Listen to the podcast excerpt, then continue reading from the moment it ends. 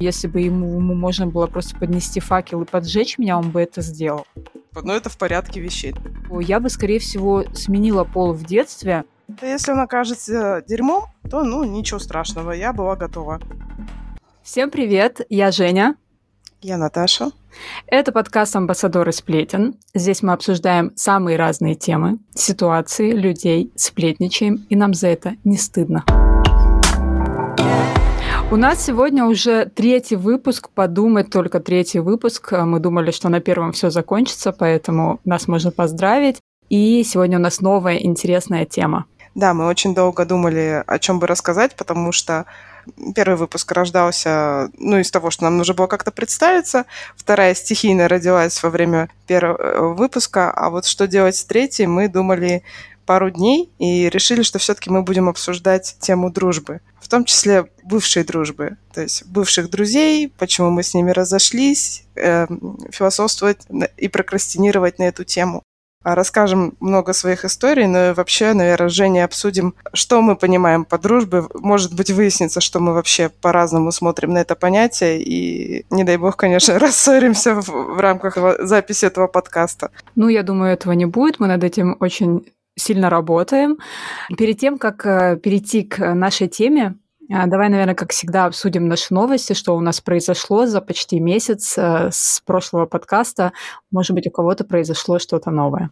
Я, как обычно, без всяких интересных особо вещей, я записалась на английский, пока еще не ходила. Я прогуливаю тренировки по бегу, потому что в Казань пришла осень, а здесь очень рано темнеет, рано светает. Осень, зиму и весну я здесь э, унылая какашка, которой очень сложно двигаться и что-либо делать. Из таких неприятных вещей у меня погибло животное, которое жило со мной почти 9 лет. Я не знаю, пережила ли я это или не пережила до сих пор. В принципе, меня отпустило чуть раньше, чем я думала, это произойдет. Этому я рада, но сам факт, конечно, меня выбил из колеи немножко. Надеюсь, уже не по позитивнее новости. Да, мы уже это обсуждали, я тебе очень-очень сочувствую, и это очень соприкасается с темой нашего сегодняшнего выпуска. Это тоже про дружбу.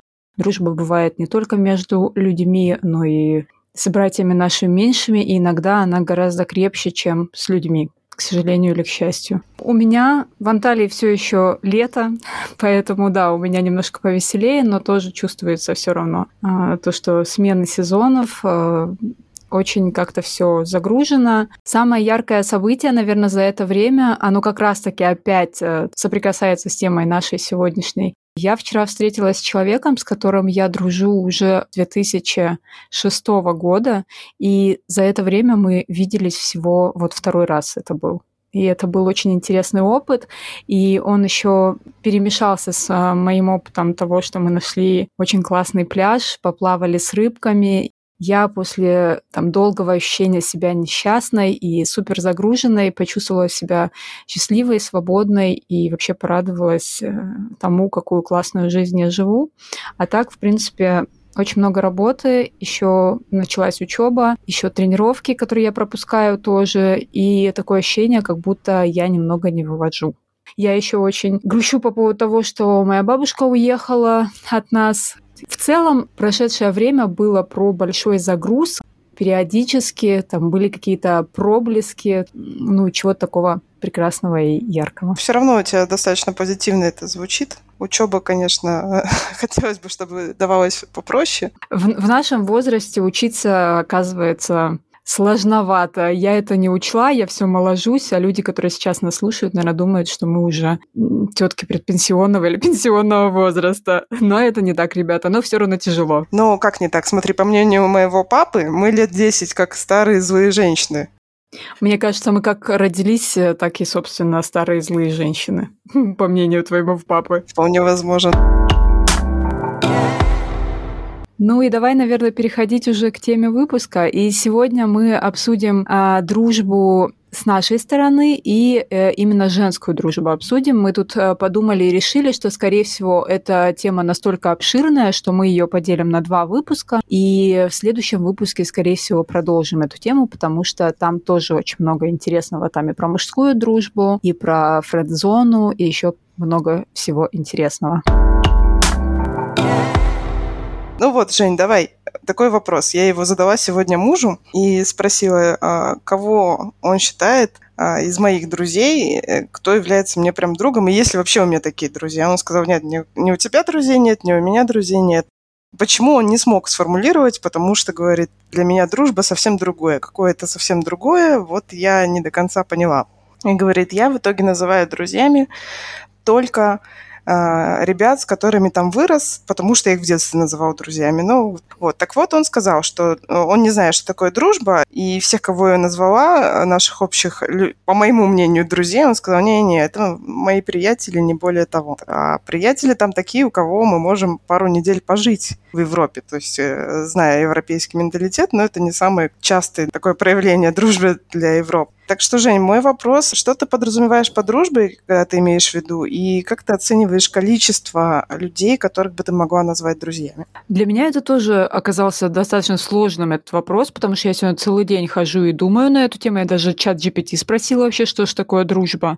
У меня люди, которые вот с которыми я прям дружу, я вчера это осознала, но с которыми я прям могу открыться, они у меня не то что друзья, они у меня как будто что-то близкое к членам семьи. В прошлый раз Наташа сказала, что я там по астрологии, я еще и по нумерологии, и у меня там как раз-таки сказано, что все, кто попадает в мое поле, кого я пускаю, они э, становятся вот именно как члены моей семьи. И для меня это люди, которым я могу доверять и на которых я могу положиться общаясь который, с которыми я буду знать, что в случае чего мне не прилетит, потому что у меня были такие э, случаи и истории, когда мне прилетало, несмотря на то, что я думала и была уверена, что мы вообще-то друзья. И для меня это родство душ, как бы, наверное, за, заезженно это не звучало, когда ты уверен в человеке, когда ты ему доверяешь, когда ты его уважаешь. То есть это то же самое, что твой партнер, только с друзьями ты не спишь. То есть это вот про что-то такое глубокое, про доверие, про уважение. Не, не знаю насчет привязанности, кстати, потому что с большинством своих друзей я могу просто не общаться там месяцами. Я могу не созваниваться, я могу не списываться, я могу не видеться, но при этом я буду знать, что я могу им доверять, и в случае чего я могу на них положиться и могу к ним обратиться. Наверное, как-то много и сложно, но я надеюсь, понятно. Ну, ты хотя бы структурировала. Я вот не могу, э, так и не смогла структурировать. Я тоже сегодня и с чатом ГПТ общалась, и с мужем, и сама сидела, думала на эту тему. Но вот мне сложнее это как-то связать э, в цельную фразу, да, я просто понимаю, что друзья для меня тоже, так как для тебя, это практически члены семьи. Более того, я заметила, что обычно моих друзей моя дочь называет там тетя Женя, да, ну, как, как она к тебе обращается. Хотя к тем, кого я не считаю друзьями, к нашим ровесникам, она может спокойно по имени обращаться, без всяких тетя, дядя, вот этого всего. То есть можно, наверное, так их отсортировать, да, потому как мой ребенок ними себя ведет. Это первый вопрос. Второй вопрос, э, что я э, всегда, в первую очередь, наверное, когда мне плохо или когда мне есть чем поделиться, я пишу лю- каким-то людям, и вот, скорее всего, в 90% случаев, если это не мои э, родители или не мой муж, то это именно мои друзья. Чаще всего, Жень, понятное дело, я пишу тебе. Но есть еще пара людей по тем или иным вопросам, я могу им написать. Хотя я была уверена, что дружба это вот прям там с детства, да, то есть какие-то люди, с которыми ты прошел подростковый возраст, всякие сложные ситуации, там на волосок от смерти и так далее, вот эти друзья, они навсегда. И выяснилось, что ничего не навсегда. И я была уверена, что вот ты завел друзей там а, ну, до 22, давай скажем, да, и все. И с тех пор потом все остальные это приятели. И я была очень сильно удивлена. Однажды, когда мне было очень плохо, я написала коллегам с бывшей работы, и они побросали все и прибежали ко мне, потому что они не поняли, что происходит. Я, правда, там не особо могла говорить, я там схлипывала им что-то в трубку. Вообще непонятно, зачем я позвонила, если честно, вот так вот, э, спустя многое время. Но почему-то вот тогда у меня был такой порыв, я им позвонила, и они прибежали, бросив девушку, дела, работу, еще что-то, и отпаивали меня пивом. Потом, конечно, когда они разобрали ситуацию, они сказали, что я дура, но сам вот этот порыв, он, наверное, для меня тоже очень значим. И тогда я пересмотрела свое мнение и поняла, что друзья все-таки появляются и позже э, указанного возраста. И самый последний случай – это пару лет назад, уже сильно за 30, у меня появился еще один друг, причем я понимаю, что встретиться мы там в студенческое время, он также был мне, наверное, очень близким другом. И мне с ним хор- э, хорошо и нормально общаться, но, конечно, тут вносятся свои коррективы, потому что в 37 ты уже человеку какие-то э, вещи такие про себя странные не рассказываешь. Или рассказываешь там, знаешь, под пиво, но обычно люди удивляются. То есть они все равно на тебя смотрят несколько иначе. Поэтому, наверное, вот в плане возраста э, более ранние друзья, они просто к тебе более привыкшие, и твои заходы лучше знают. Для меня вот эта вот история про возраст, это то же самое, что с отношениями, да, когда ты, а, тебе 20 лет, ты вряд ли войдешь в какие-то полноценные классные отношения, потому что ты себя не знаешь, ты себя отстаивать не можешь. А когда ты уже более взрослый, ты уже знаешь, а, как, что, и дружба может, мне кажется, быть даже еще глубже. Со временем, конечно, меняются а, потребности, меняются там интересы, взгляды, и можно вполне себе разойтись с теми, с кем у вас было что-то общее и какие-то общие интересы, когда вам было там по лет 20 20, по 25. Конечно, э, кому-то везет. И у меня, кстати, есть э, такая подруга, но мы долгое время не общались. Вот сейчас общаемся снова, и мы как раз-таки с детства дружим. Некоторые говорят, что типа ну, невозможно там завести друзей, когда тебе уже там а, после 30 вполне себе можно, я считаю, потому что уже ты не боишься там открываться, не боишься быть уязвимым в том числе. Насчет дружбы с детства мне повезло сильно меньше, Давай, наверное, будет первая история. А, в первом классе я пришла на линейку, и ко мне подошла девочка. И сказала, я X, меня зовут X, давай дружить. Я, во-первых, ее имя не могла запомнить наверное, недели две я его себе записала на руке и подсматривала постоянно. Но вот мы так дружили, дружили всю начальную школу, потом разошлись по разным учебным заведениям и все равно продолжали дружить. Она была человеком, которому я рассказывала все. Человеком, который мог взять мой личный дневник с моими личными записями, сказать, я почитаю, завтра принесу. И для меня это было в порядке вещей. Она меня выгораживала перед моими родителями, я ее выгораживала перед ее родителями. И, казалось бы, все супер, потому что даже а, учебное заведение, колледж, вот где мы с Женей познакомились, собственно, был выбран в том числе потому, что она пошла туда учиться. Вот. У нас были одинаковые специальности, но вначале разные колледжи. И когда я переводилась, я переводилась в ее колледж. Она точно так же, кстати, переводилась в девятом классе в мою школу, потому что ей захотелось со мной опять поучиться. То есть э, хорошие, добрые отношения закончились они плохо, потому что я посмела ей как-то сказать, что ее молодой человек не совсем корректно себя ведет по отношению к ее подругам, когда просит ее занимать у них деньги и со спокойной душой их не возвращает, а ей приходится приходить на встречи и краснеть. И вот когда я это сказала, я поняла, что все, там по глазам было понятно, что со мной больше общаться не будут. Вот таким образом мужик встал между 18 годами дружбы. Ну, вообще, на самом деле, партнеры очень часто становятся причиной, э, по которой заканчивается дружба. У меня тоже очень много таких историй, но я про них расскажу, наверное, в следующий раз, потому что там будет а, про дружбу между мужчиной и женщиной, и как, э, собственно, ей приходит конец, когда появляются а, партнеры, партнерши, у одного из друзей. И это печально. Понятное дело, что как бы партнер для тебя самый важный, да, человек потом впоследствии становится в жизни. Но насколько можно сравнивать э, там друзей и, ну, там, мужа, жену, я не знаю, большой вопрос. То есть это, например, то же самое, что если я тут э, решу выходить замуж, и мне мой муж скажет, что-то мне не нравится твоя Наташка, вот, давай-ка, если ты как-то перестанешь с ней общаться. Я не знаю, что должно случиться, чтобы я сказала такая, ладно, окей, Наташа, прощай. Кстати, мужья моих подруг любят такую херню говорить. Ты будь готова. Слушай, ну я э, так долго выбираю себе партнера не для того, чтобы э, выбрать какого-то неадекватного чувака. Поэтому, надеюсь, такого не будет. Просто я тот человек, про которого, знаешь, есть вот этот мем. Типа, я вначале вам очень понравлюсь, потом не буду нравиться, а потом очень не понравлюсь как-то он так хорошо звучит. Это вот, в принципе, про меня и про мужиков моих э, под, подруг и приятельниц. Я обычно как будто бы нравлюсь. Я почему-то нравлюсь мамам всегда, я нравлюсь э, мужикам, но вот конкретно вот этому мужику, про которого ты говорила, который стал причиной э, конца вашей дружбы, я не понравилась тоже. Причем я не, я не нравилась ему настолько, что там просто э, было такое ощущение, что если бы ему, ему можно было просто поднести факел и поджечь меня, он бы это сделал. А он вообще никого не любил. Он вообще боролся за ее внимание всячески. Будем честны, что как ему никто не нравился, так и он никому не нравился, потому что, ну, в итоге эта девочка была не только подругой Наташи, но и моей подругой, и в общей компании мы общались, и все про это знали, и, собственно, очень мы расстраивались, когда этот молодой человек появился, и эту девушку не только Наташа потеряла, но и вообще все мы.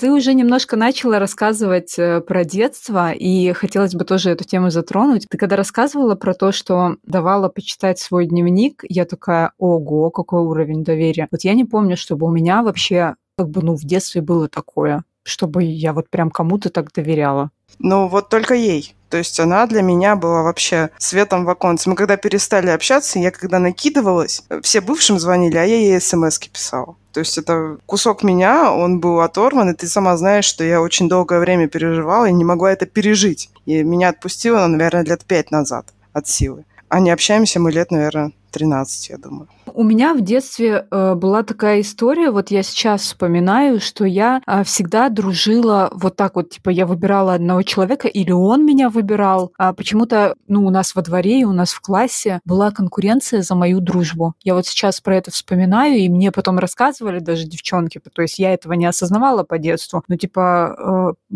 я, говорит, вот прям ее ненавидела, потому что ты ее выбирала тогда. И это было так странно, но я вот, э, типа, выбираешь одного человека, и с ним общаешься, играешь, и всегда это был вот один человек, и они периодически менялись. Но я не помню никогда, чтобы это было такое что-то глубокое. То есть, чтобы я вот так вот прям раскрывалась, что мы друг другу все секретики рассказывали. У меня был дневник, который, который знал про меня все. Больше про меня не знал никто ничего. А девочки как бы такая вот была дружба-дружба, вроде вы общаетесь, вроде вы играете вместе, чего-то там делаете, но при этом без какой-то глубины. Хотя вот э, два человека, мы общаемся до сих пор. И когда видимся, э, мы там можем обсудить все. Уже вот сейчас, когда мы стали взрослыми, я им могу довериться. Но в детстве тогда такого не было. То есть глубины не было вообще ни с кем никогда. Ты вообще в детстве, мне кажется, мало кому доверяла. Это да, это, скорее всего, такая вот особенность психики моей именно в детстве была то, что я была очень закрыта сама по себе и сама с собой. То есть вся моя тусовка глубокая, интересная была только самой с собой. Это, кстати, хороший такой вариант дружбы. Я его не первый раз встречаю. Супруги моего друга, ты знаешь, о ком речь, недавно у них родился ребенок, и она вообще рассказывает, что для нее лучшее время и вообще лучший друг это она сама всегда было. Ну, не кто-то другой там вовне, а вот именно внутри. когда у нее нет времени там побыть собой, а в силу того, что родился ребенок, этого времени все меньше и меньше, то у нее начинается от этого депрессия. Я в одиночестве страдаю, поэтому я там начинаю включать себе видосики, а под, теперь подкасты, и всячески стараюсь заглушить этот момент. Я очень трепетно отношусь к людям, ну, которым с самим собой, вот как ты рассказываешь, интересно. Хорошо, что она это признает как что-то нормальное. То есть для меня это всю жизнь было как что-то ненормальное, мне это ставили в упрек, то есть мне даже в открытую там, да, мои близкие говорили о том, что ты психодиночка, тебе никто не нужен, ты эгоистка, а вот, а мне нормально, мне и раньше было нормально, и сейчас, в принципе, нормально, но я осознаю это как что-то ненормальное, как будто, типа, ну почему ты не идешь в социум, почему ты не общаешься с другими, почему ты не находишь себе новых друзей? Вот я сейчас переехала, я уже почти полтора года живу в другой стране, у меня не образовалось друзей вообще. То есть я сблизилась э, с, двумя людьми, они сейчас уехали обратно в Россию, и, собственно, общение прекратилось. Ну и сейчас э, там еще пару человек появились, но я, черт возьми, от этого не страдаю. Единственное, для чего я себя гоню в общество, потому что я понимаю, что мне для того, чтобы продвигаться в своем деле, которым я занимаюсь, мне нужен это как нетворкинг. Для того, чтобы мне было как-то хорошо, мне это не нужно но я продолжаю себя, простите за выражение, пиздить, что типа ты какая-то ненормальная. Хотя Хотя вот твоя лучшая подруга говорит, что наоборот, да, это, это очень даже круто. Вот такие разные взгляды. Кстати, вот насчет того, что ты сказала, что, у тебя пока не образовалось э, новых там знакомств, приятельств, дружбы. Вообще, э, где они могут образоваться, да? Ну вот мы обсуждали, понятное дело, школа, детский сад, там детство, это ну, какой-то один момент. Что еще это может быть? Это могут быть какие-то секции. В данном случае ни ты, ни я не любим групповые э, игры какие-то командные, да, а, мы такие пришли с тренером или сами позанимались и ушли. Для меня история с э, добавлением в группу по сквошу девушек, чтобы там э, находить партнеров для игр, для меня было настолько ужасное, что меня год туда тренер не добавлял, я всячески отпиралась, потому что мне не хочется. Где еще можно найти друзей? Вот твое мнение. У меня, кстати, по поводу там секций, да, у меня всегда спрашивают, типа, почему ты э, не ищешь себе мужиков в спортзале? Я, то есть, тренируюсь уже сколько, ну, вот как э, сына родила, так я, собственно, там, с маленькими перерывами тренируюсь в спортзале постоянно. Но за все время, вот считай, за 10 лет у меня только одно знакомство было в спортзале. Я не понимаю просто. Я хочу, вхожу в спортзал, чтобы тренироваться, простите, а не искать себе друзей, тем более уж мужиков. По поводу того, где знакомиться, с друзьями, где заводить. Я друзей завожу на работе. У меня очень много, ну, не сказать, что прям друзья, хотя есть, в принципе, и люди, которым я прям очень хорошо доверяю и с которыми мы общаемся очень близко. У меня очень много контактов завязываются именно на работе. То есть я из каждого своего а, рабочего места, а меняла их на самом деле много, я себе там беру по одному человеку и потом с ним очень долго дружу. Я вообще со всеми людьми дружу очень э, долго. То есть у меня нет таких, с которыми я там год дружила или сколько. Со всеми у меня прям какие-то долгие истории. С одной подругой я познакомилась на курсах. То есть, когда я изучала э, дизайн интерьера, вот мы э, там познакомились и до сих пор дружим уже 11 лет тоже. То есть, ну, в основном это у меня про работу. Ну, у меня тоже в основном про работу, то есть э, те люди, с которыми я осталась общаться, да, которые остались в моей жизни и с которыми мы поддерживаем какие-то контакты, они в основном все с работы. Ну, не считая тебя, понятное дело. Единственная девочка, с которой я недавно познакомилась, но там не дружба, там приятельство, это вот с беговой секции, просто потому что мы обе страдаем. Если все, кто там бегает, они все получают удовольствие, эйфорию, то мы приходим пострадать в надежде, что когда-нибудь количество перейдет в качество, и мы начнем получать эйфорию. Но пока нет. И вот на фоне вот этого страдания мы с ней сдружились.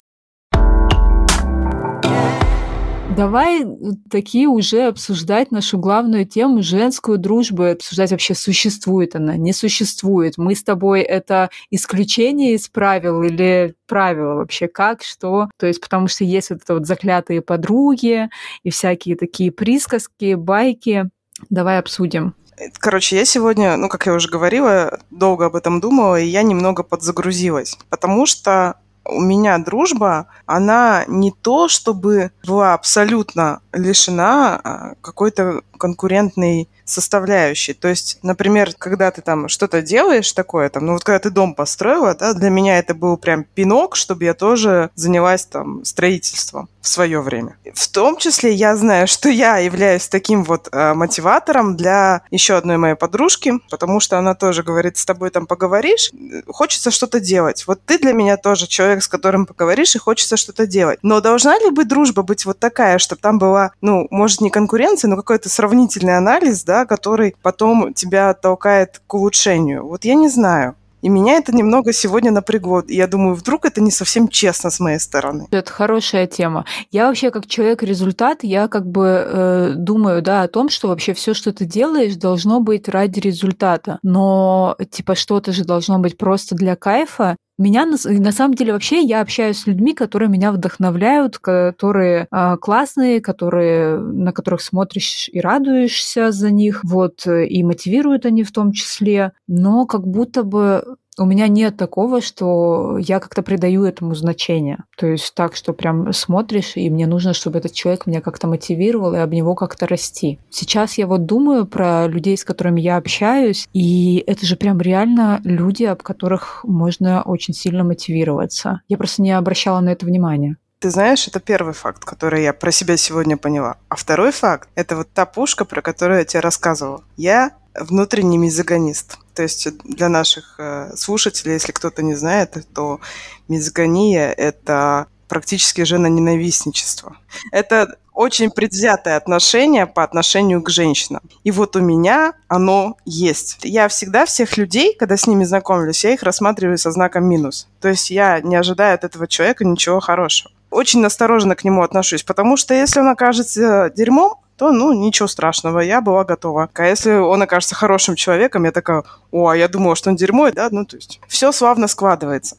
И я сегодня поняла, что я, в принципе, и к женщинам также отношусь, причем в большей степени. Ну, от нее что ожидать? Она же женщина, Хотя, когда я встречаю женщин, с которыми, а, интересно разговаривать, б, которые идут к своей цели, там, в, э, чего-то добились в жизни, я прям в них чуть ли не влюбляюсь. То есть для меня это что-то, что вот эту мою внутреннюю мизогонию ломает. Если уж пошел разговор, да, про мизогонию, тоже признаюсь, что до определенного возраста, это, наверное, где-то до лет 30, я, я терпеть не могла женщин.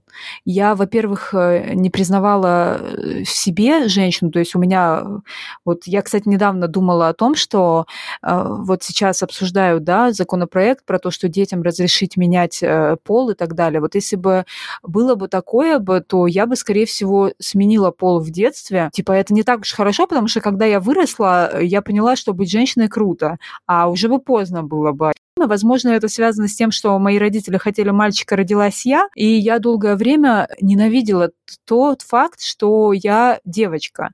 Мне всегда хотелось быть мальчиком, я завидовала э, мальчикам, потом мужчинам, и до лет 30 э, я выбирала для общения, для партнерства, для чего угодно только мужчин, потому что мне казалось, что женщины, что с них взять вообще? Они слабый пол, они неинтересные, а, они вообще отстой, а мужики классные, крутые.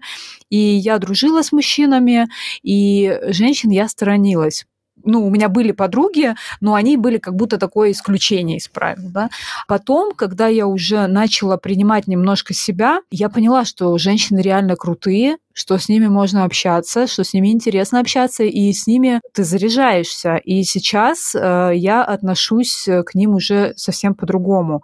Но до лет 30 я ненавидела женщин. Ну, видишь, у тебя было четкое чувство, да? А у меня, во-первых, я о нем не знала до сегодняшнего дня. Точнее, как бы я не могу о нем не знать, я на нем не акцентировала свое внимание. Что меня пугает теперь? Типа, ну это в порядке вещей. На деле никакого порядка вещей нет. Боязнь быть травмированным, боязнь того, что меня предадут, боязнь того, что я ничего хорошего от общения с девушками не получу, оно во мне очень глубоко, и оно до сих пор есть.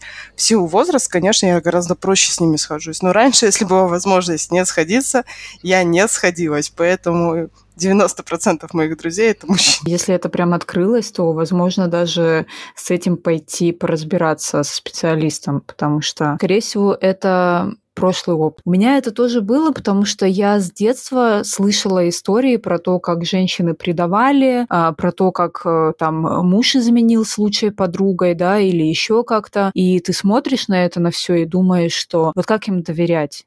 Я думаю, что у многих вообще как раз-таки история с мизогинией связана как раз-таки с вот этим вот, что тебе там с детства там мама или бабушка или еще кто-нибудь рассказывает про то, какие женщины плохие и как они могут тебе там подножку подставить. Но я вот не в этом плане им никогда не доверяла. Как раз-таки э, такая, знаешь, опять если возвращаться к вопросу про гордыню, это было про то, что я типа лучше вас. У меня мизогиния вот про это, про то, что я лучше вас. Не про то, что они там как-то предадут, или я боюсь, что э, они мне там сделают что-то плохое. Вообще сама мизогиния гения очень, про нее много написано, оказывается, я сегодня выяснила. И, конечно, э, чаще всего сейчас это некие феминистические сообщества, которые пытаются сказать, что мизогиния, она, собственно, навязана патриархальным строем. И есть в этом доля правды. И то, что исторически у женщин не было права голоса, э, они не могли работать, голосовать и так далее, это вот прям мизогиния в полном обличии, да, сейчас мы знаем это в Афганистане, где прав у женщин очень мало, это вот все про, про это.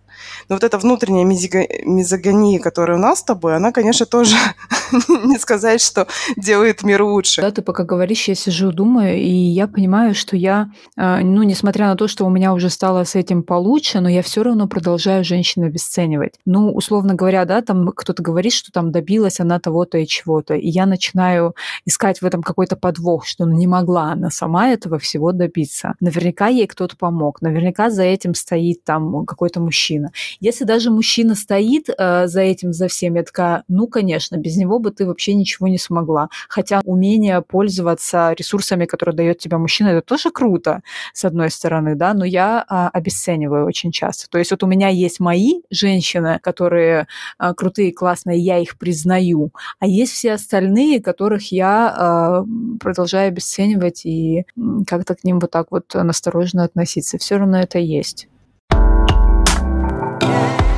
Знаешь, что интересно? У меня же помимо тебя, ну вот ты, да, у меня там близкая подруга. У меня, кстати, друзья, я поняла, что делятся типа близкие друзья, которых там, ну, я не знаю, одна типа, видимо, там, э, потом есть друзья, потом есть, типа, при... товарищи и есть приятели. У меня, кстати, есть вот это слово «товарищ», я всегда думала, как, как обозначить вообще, да, э, вот дружба между мужчиной и женщиной. Я не знала всегда, как это а, обозначить, то есть, ну, я не могу сказать, что у друг, потому что для меня друг это что-то глубокое. И типа мы общаемся, и все, я э, назвала это словом товарищ, и это всегда так веселило. У меня вот есть ты, и у меня есть еще много других женщин, с которыми я общаюсь, которых я уважаю, и это очень странно, потому что все видят, да, что я говорю про женщин, как я вообще к ним отношусь, и тем не менее вот у меня есть э, мои люди, они типа норм, а все остальные, э, ну, их можно там э, обсирать и обесценивать. И это очень странно. И вот я сейчас все это смотрю, наблюдаю и думаю, господи, что происходит вообще? Что в твоей голове?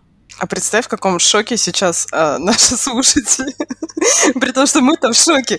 Я не знаю, они такие, что? Что это такое? О чем эти дуры говорят? Пусть они сами задумаются, и они столкнутся с такой же кашей в своей голове, потому что тема непростая, как оказалось. Мы как будто с тобой берем людей, как, как в компьютерной игре, и будто выискиваем тех, которые нормальные, а про всех остальных мы думаем, да, вы как это би биомасса. Так себе вообще мысль, но по факту, получается, мы вот живем немного вот в таких устоях. Я, я никогда не скрывала, что я к людям отношусь с презрением. В этом году у меня очень сильно вскрылась тема гордыни, я, конечно, не хотела с этим соприкасаться вообще никак, но я вот осознаю, что во мне ее прям столько много. И я всегда говорила, да, люди — это биомасса. Есть люди классные, типа вот я и людей, с которыми я общаюсь, остальные, и есть люди, которыми я восхищаюсь, да, а в большинстве своем люди — это просто долбанная биомасса, к которым, ну, относиться нужно только так. Я понимаю, насколько стрёмно это сейчас звучит, и, возможно, многие перестанут нас после этого слушать и любить, и вообще как-то к нам хорошо относиться, но вот такие вот мы есть. То есть я принимаю себя со всеми своими плюсами, минусами и со всей своей мерзостью. Простите, пожалуйста. Давай тогда про бывших друзей. То есть дружба заканчивается, к сожалению, заканчивается она по-разному. У нас даже с тобой были моменты, когда мы не общались, кажется, около полугода. Нет, мы не общались больше. Мы не общались э, что-то типа там год, полтора, что-то прям очень много мы не общались. Помню, что потом мы сели, поговорили, и выяснилось, что э, мы просто по-разному понимали ситуацию. Кстати, саму ситуацию я уже не помню ни хрена. По тому моменту ничего сказать не могу, но помню, что это было прям долго, и я сейчас осознаю, что вот в данное время мы бы могли точно так же разойтись уже много-много раз. Слава богу, что мы как-то растем и как-то там себя прокачиваем, что мы больше так не расходились. Вот. Но э, у меня, да, много историй, когда люди, в которых я там, ну, я их любила, без которых не представляла своей жизни, которым я доверяла, мы с ними расходились. И это были очень грустные истории.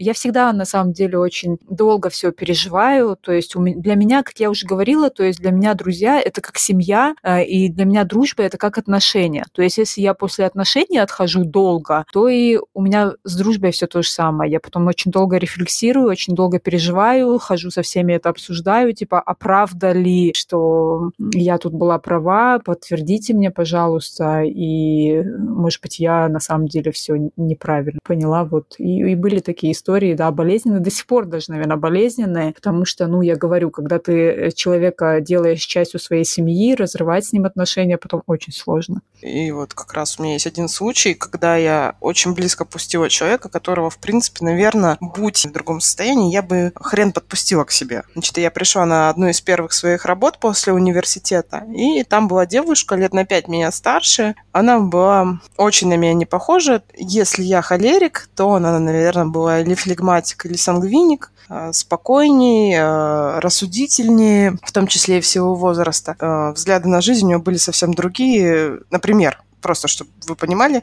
она никогда в жизни не ела шавуху, потому что боялась заболеть гепатитом. Господи, это же я до, до переезда в Турцию.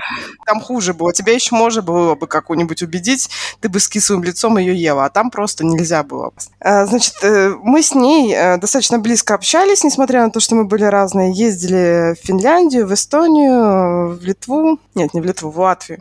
То есть э, хорошие, нормальные отношения. И она, пока мы с ней общались, рассказала, что у нее был случай, когда она у своей подруги там несколько лет назад увела молодого человека ну, так рассказала между делом, и все. И тут мы едем э, в Эстонию с моим молодым человеком, который ко мне тогда перебрался, с моей дочерью и с ней. едем на своей машине, приезжаем, все нормально. Жили мы в такой, э, можно сказать, трехкомнатной квартирке. То есть у дочери была своя комната, у нас своя, у Лены своя. И общий зал. Ночью я просыпаюсь от того, что они о чем-то разговаривают. Но я не слышу о чем, потому что у меня то ли температура, то ли какое-то такое состояние не очень хорошее. Но я вот лежу и не могу уснуть, потому что, ну, понятно, что если человек вышел там в туалет или еще куда-то, ну, так долго не о чем разговаривать. Ну, мы все до этого посмотрели там телевизор, попили вина, поели сыра и разошлись. У них нет общих тем для соприкосновения. Я не знаю, что это было. Молодой человек вернулся обратно. Ну, то есть не все это время разговаривали. То есть не то, чтобы она там, э, они мне изменяли, я это слышала, нет, ничего такого не было. Но о чем-то они разговаривали, он вернулся, и вот по его нас, ну, лег спать, он думает, что я тоже сплю. И вот по его нас, э, состоянию понимаешь, что он взбудоражен. Но не понимаю, что это такое. На следующий день э, он почему-то отказывается с нами ехать по музеям. В итоге мы едем втроем. Э, день проходит хорошо, там вечером опять все сидим. Ничего такого уже не повторяется. И нам нужно уезжать. Мы подъезжаем к границе и выясняется, что просто так выехать ты не можешь. Ты должен встать в электронную очередь. Очередь уже расписана до утра. Э, найти, где ночевать нету. И, значит, она вдруг предлагает такой вариант. Говорит, вы с Алиной, моя дочка, садитесь на автобус и едьте, а мы подождем электронную очередь, типа, и поедем утром. Я, если честно, очень сильно в тот момент напряглась. И, видимо, это было заметно, потому что я точно знаю, что мой ребенок понял, что я напряглась как-то странно на это все отреагировал. В этот же момент, ну там, в этот же вечер, я заметила еще пару каких-то таких фраз, будто она меня пыталась всячески спровадить. В итоге мы доехали до Питера, я ничего не сказала, я просто перестала с ней контактировать, и она со мной не пыталась связаться никаким образом. Э, возможно, она пошла э, в банк да, и как бы это всячески показала. Я вот думаю, что если бы я вдруг неправильно поняла ситуацию, то она бы просто мне на следующий день или там через день, как обычно, написала бы, спросила, какие у нас там следующие планы и куда мы с ней пойдем. Но этого так и не произошло, и мы вот как-то в один момент закончили общение. Слушай, какой пиздец. То есть э, для тебя вот этот вот красный флажок э, не сработал, да? Потому что если бы мне сказала какая-то девчонка, что типа была такая история, я бы к ней уже относилась настороженно, потому что, ну, это про твои внутренние ориентиры. То есть мы это обсуждали с девчонками моими достаточно часто, типа вот именно эту тему, потому что всем хотелось себя обезопасить. Ну, это же очень распространенная история, когда, э, ну, и нам ее там с детства, да, рассказывают рассказывают наши мамы, что типа э, у всех, наверное, была такая подруга, которая вот так вот себя вела. Мы очень часто это обсуждали. Мне кажется, что вот если ты вот такая вот с гнильцой, то я вот, ну, я просто такая осторожная, я не буду тебе доверять. То есть для меня это было бы красным флажком, и я бы такая, окей, хорошо, значит, мы отдыхаем с тобой, но а, мой молодой человек в твое поле зрения не попадет. Видимо, я все-таки на этом сакцентировала свое внимание, раз я об этом помнила. И раз я в этой фразе прям что-то заметила такое не очень хорошее. Ну и думаю, и она поняла, что я это заметила, почему она больше никогда на связь не выходила. А, но я в тот момент подумала, ну знаешь, по молодости всякое говно случается у людей, как бы все мы э, всякую дичь творили. Думаю, ну просто вот она мне рассказала, значит, ей, наверное, там или стыдно, или еще что-то. То есть я скорее подумала, что это она не покаялась, конечно, но очистила душу, да, э, выговорилась. И я была уверена, что раз она мне о таком сказала, она уже повторять попытки не будет. На самом деле для меня вот это вот прям дно, потому что, ну, для меня молодые люди моих подруг — это все бесполые существа.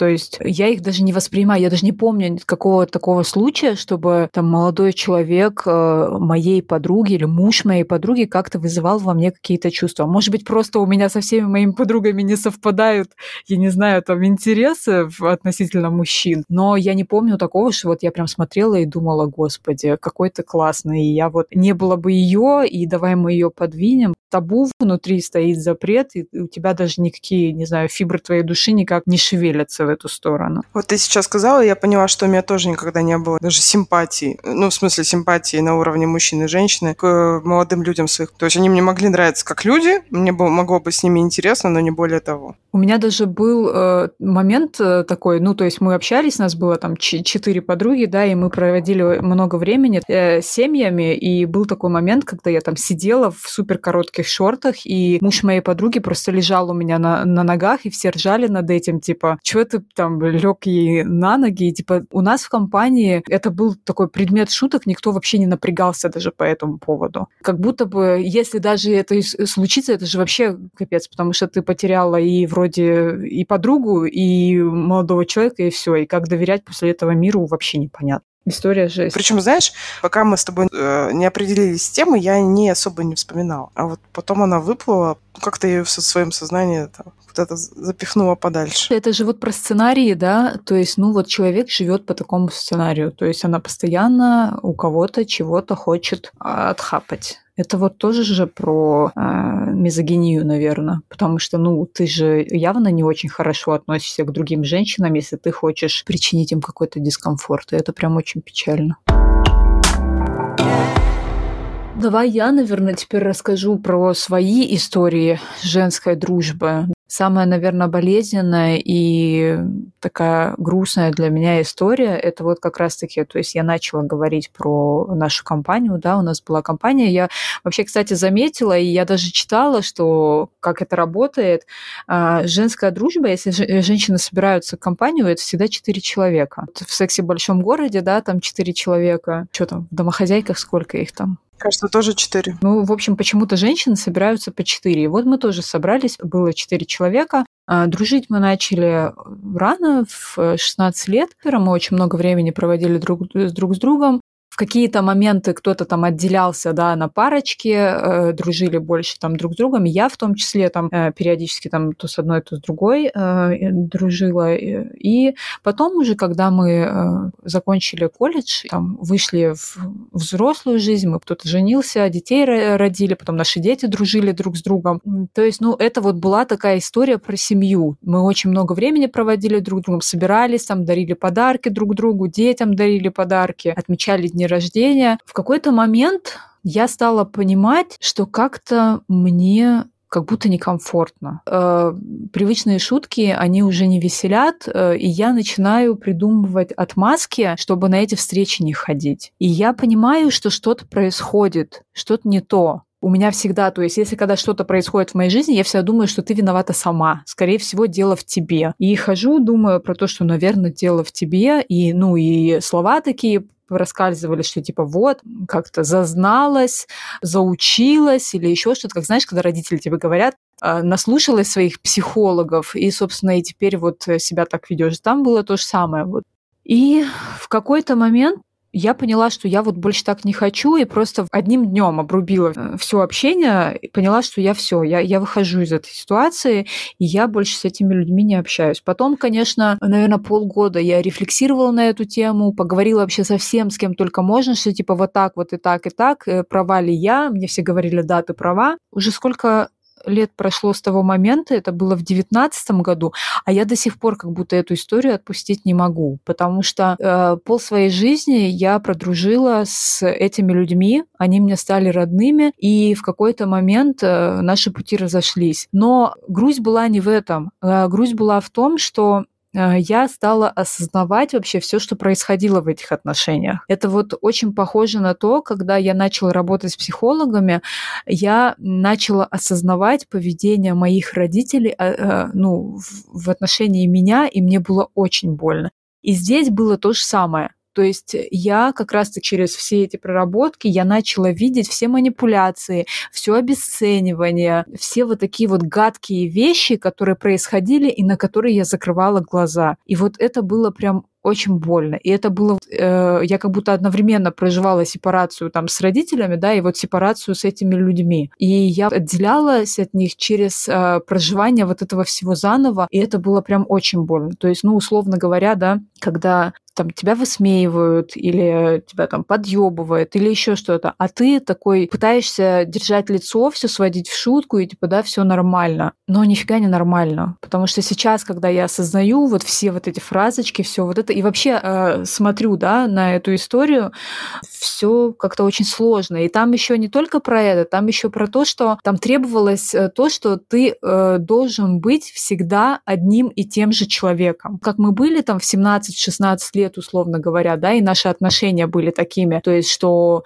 мы там могли собраться, побухать, э, перемыть косточки и так далее, и как будто бы вот мы дружим уже 15 лет, и ничего не должно меняться, ты должен оставаться таким же, и твои реакции должны оставаться такими же, и если вдруг э, что-то меняется, это воспринимается в штыки. Но я не могу жить 15 лет и не меняться никак. И это вот как раз-таки про то, что ты вот дружишь э, с детства, и ты же меняешься, ты же растешь. И в какой-то момент, возможно, у вас не окажется одинаковых э, взглядов да, на жизнь, или у вас не окажется каких-то общих вообще тем и точек соприкосновения. Вот я последние разы уже, когда ходила на вот эти вот совместные встречи, я просто понимала, что нам даже поговорить не о чем. И если ты хочешь что-то обсудить такое, там, поглубже, да, по, что тебя действительно цепляет, э, ты утыкаешься в стену с этим еще как-то можно было, конечно, справиться, но вот с обесцениванием и с вот этим вот непринятием тебя всерьез я справиться не смогла. Потом как раз-таки святое место пусто не бывает. Э, у нас э, на смену этому пришла другая компания, опять-таки четыре девочки, с которыми я просто перешла и с которыми я, наверное, как-то более-менее хоть как-то смогла там себе по кускам собрать и продолжить свой путь дальше, потому что они меня поддержали. Там как раз-таки была та глубина, которой мне не хватало здесь. Если бы, наверное, их тогда не было, то я бы еще болезненнее пережила это расставание, этот разрыв потому что эти люди для меня реально были очень важными. Но когда тебе твои важные люди говорят, что да знаем мы, как ты работаешь, да знаем, как ты зарабатываешь, и типа что ты выпендриваешься, да что ты из себя ставишь, для меня в тот момент это было нормально, потому что я такая типичная жертва абьюзеров, и тогда было нормально. Потом, когда глаза открылись, я поняла, что все, хватит, я не хочу больше быть жертвой. Вот такая вот грустная история. Я, когда готовилась, я понимала, что ты будешь об этом говорить. Я читала про мизогинию и еще с чатом КПТ обсуждала какие-то вопросы, и он мне сказал, что вот твой случай — это так называемое, я не знаю, используется это или в русских источниках не используется, но в английских э, источниках есть понятие соревновательная агрессия или реляционная агрессия. И чаще всего она как раз проявляется у женщин, чем у мужчин. Э, мужчины, они в основном решают вопрос более открыт. А вот э, в женской среде это распространение слухов, разговоры за спиной, исключение кого-то из социальной группы, то есть, да, там вот в четвером были, а потом они куда-то втроем пошли, или там тебе реже пишут. То есть это вот эта вся история, она очень часто в женской дружбе появляется. И э, основное проявление это как раз использование дружбы как средство манипуляции. Я вот сейчас думаю, там было очень много пассивной агрессии. Вот не такой, чтобы ее прям выражать открыто, да, но вот было очень много пассивной агрессии, которая скрывалась за шуточками, за какими-то подколами. Я не говорю, что я прям такая классная и белая пушистая. Я тоже, то есть, ну, до определенного момента я была просто отвратительным человеком, который тоже грешил пассивной агрессией, потому что, ну, вот э, в такой среде я росла, и вот, да, я умею манипулировать, я умею пассивно-агрессивничать, но как-то хочется расти, как-то хочется развиваться и уже без всего вот этого жить. Э. Помню, как человек из этой компании говорил, что типа зачем мне психологи, лучше меня самой, э, меня никто не знает. Вот и сейчас, глядя на всю эту ситуацию, ты думаешь, э, вообще-то, наверное, он бы очень сильно тебе помог. И, собственно, вот эта вот история, а, она не, а, не стала да, э, тем печальным моментом, когда я там перестала верить в женскую дружбу. Я говорю, нет, в моей жизни появились три других дев- э, девушки, одна из которых, кстати, тоже также печально ушла от нас. Вот с теми девушками мы до сих пор общаемся и общаемся, в принципе, хорошо, а, потому что там про то, что они а, работают тоже с специалистами, и они, если у нас возникают какие-то такие трения, мы их обсуждаем, то есть сразу. А если бы этого всего не было, то, скорее всего, мы бы с ними тоже уже давным-давно разошлись. То есть э, у меня были плохие моменты в женской дружбе, а, но я вот такой позитивный человек, который больше все-таки обращает внимание на позитивные моменты. Вот, и у меня сейчас, э, то есть есть э, подруги, с которыми мы общаемся, с которыми мы поддерживаем друг друга, и я продолжаю все-таки верить в женскую дружбу, но это вот про то, что своего человека нужно найти. Я тоже, когда смотрю назад, понимаю, что хорошо, что эти люди ушли, хотя в моменте мне было очень больно и до сих пор есть люди, прекращение общения с которыми я до сих пор переживаю а, иногда мучительно, иногда мне просто неприятно и обидно, что так все вышло. Но жизнь идет, и я считаю, что все, что не делается, все делается к лучшему. Поэтому хочется какой-то такой позитив в конце добавить. А, мы все равно продолжаем, как Женя и сказала, верить в дружбу, и вам с того же самого советуем. Вы можете слушать наш подкаст э, на всех э, основных площадках. У нас есть телеграм-канал, у нас есть сообщество ВК. Уже сейчас, пока этот э, выпуск монтируется, мы начнем постить туда какие-то истории, интересные видео, еще что-то на тему дружбы, в данном случае женской. Будем рады если вы к нам присоединитесь, потому что делать это а, без обратной связи немножко печально. Да, обязательно советуйте нас а, своим друзьям, чтобы о нас узнало как можно больше людей. И если вас будет больше, у нас будет больше стимула записываться, возможно, чаще, а, придумывать э, еще более интересные для вас темы. Да, мы делаем это для кайфа, мы делаем это для себя, но, как оказалось, нам очень важно, чтобы были люди, которые поддерживают нас, которые которые болеют за нас. Для нас это такой терапевтический проект. Во-первых, мы поднимаем темы, которые, возможно, мы умалчивали, тему которых мы нигде в социальных сетях э, ничего не говорили. И плюс добавок, когда мы с Женей взаимодействуем, обсуждаем выпуски, мы прорабатываем наши отношения, потому что у нас никогда, в отличие от э, друзей и коллег наших, не было общей деятельности. И вот мы закрываем этот э, пунктик нашим подкастом. Да, здесь очень много терапевтической работы, потому что а, мы вот как раз-таки, когда начали делать этот подкаст, мы столкнулись с очень многими вещами, которые а, нас немножко прокачали именно в отношениях между друг другом. И сегодня, когда я рассказала эту историю, я окончательно поставила точку. Будем рады вашим комментариям, подпискам, да и просто прослушиваниям. Мы за ними следим. Всем спасибо. Женя, люблю, целую. Все, всем пока. Обнимаю. До новых встреч.